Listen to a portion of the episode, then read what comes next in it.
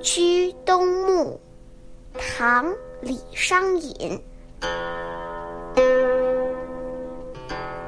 羽翼催残日，胶原寂寞时。小鸡惊数雪，寒雾守冰池。极景忽云暮，回年近已衰。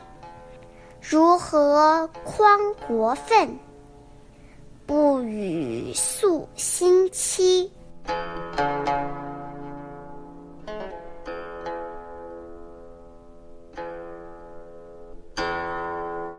李商隐曾经担任县尉、秘书郎和东川节度使判官，因为受到牛李党争的影响，被人排挤，潦倒半生。大中十二年的冬天，李商隐罢了他的九品官，回到家乡郑州。回首自己晚年的困顿，百感交集，匡国无路，夙愿难期，于是写下了这首诗。这首诗的大意是：鸟儿的翅膀被摧残。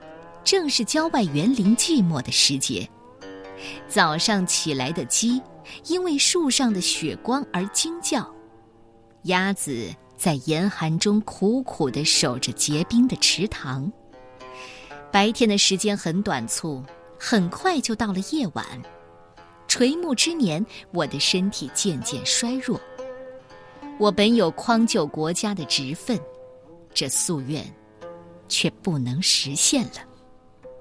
李商隐的诗大多都是感伤的，而此时的他身心交瘁，就像折断翅膀的鸟儿，没有力气飞翔了，只能退守在郑州的家里，忍受着寂寞无聊、郁郁寡欢的晚景。可实际上呢，他才四十六岁呀。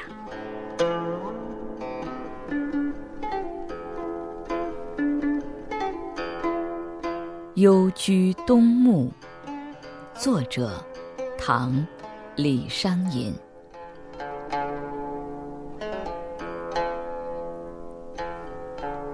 羽翼催残日，胶原寂寞时。